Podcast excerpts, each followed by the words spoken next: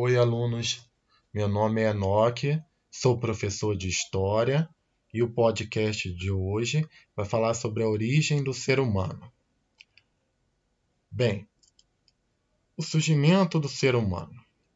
Para entendermos como se deu o surgimento do ser humano, é interessante que saibamos que diversas sociedades ao redor do mundo deram explicações diferentes, construíram mitos fundadores diferentes sobre o surgimento da vida e tudo o que existe no universo. Estes mitos fundadores ajudaram a construir um conjunto de valores que norteiam as ações humanas.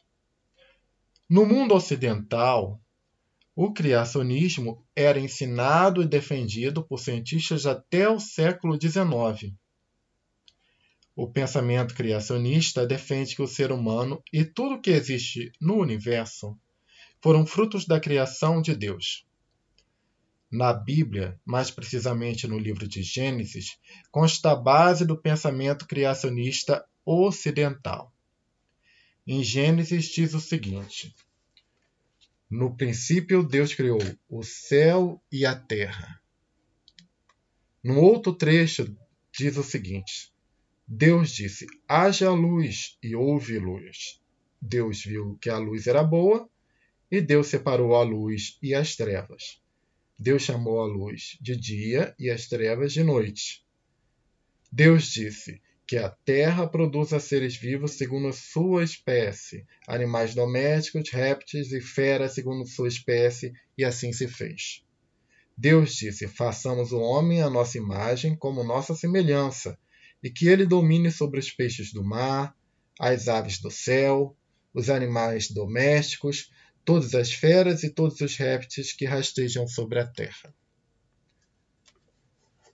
Portanto, de acordo com o texto bíblico, o universo, inclusive o ser humano, foram criações de Deus.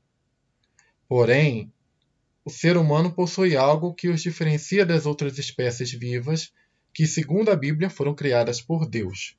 O ser humano, segundo a Bíblia, possui uma alma.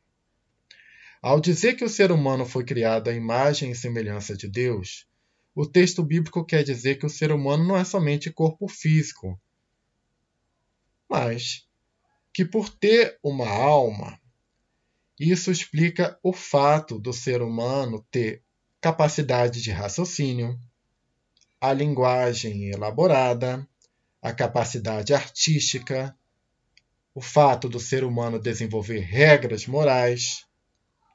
O criacionismo foi ensinado por cientistas até o século XIX. No século XIX, uma grande mudança aconteceu. Surgiu a corrente de pensamento evolucionista. O grande expoente do pensamento evolucionista foi Darwin, um cientista inglês que surgiu no século XIX.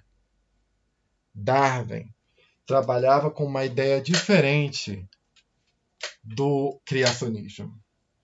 Darwin escreveu um livro chamado A Origem das Espécies. Ele viveu no século XIX.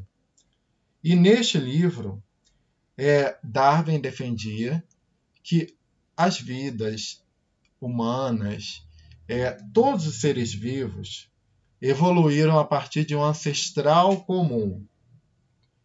E você teria um mecanismo biológico pelo qual essas espécies foram mudando, evoluindo, se diferenciando. Isso tudo através de um processo de seleção natural esta proposta de Darwin acabou por abalar as estruturas do mundo científico.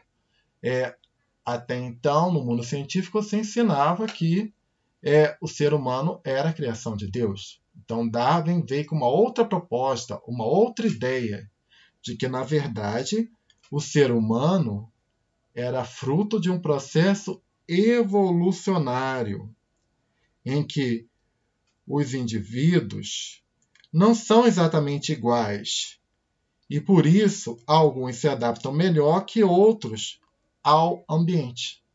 Então, ao contrário do que muita gente diz, não é a ideia de que os mais fortes sobrevivem, mas é a ideia de que os mais adaptados têm maiores chances de sobreviver e podem deixar descendentes. E esses descendentes é, passariam por um processo evolucionário que explicaria a diversidade de espécies existentes na Terra. Então, através dessa ideia, o que fica claro para Darwin, de acordo com o pensamento de Darwin, é que o ser humano não surgiu enquanto criação de Deus, mas através de um processo evolucionário. Que o ser humano compartilharia com outras espécies um elo perdido. Compartilharia com os chimpanzés, por exemplo, um elo perdido. Este elo perdido não era um macaco, como muita gente diz. Né? Ah, a teoria da evolução diz que nós evoluímos do macaco. Não é isso. É, é um elo perdido. É um elo que ligaria tanto o chimpanzé como ser humano a um ancestral comum.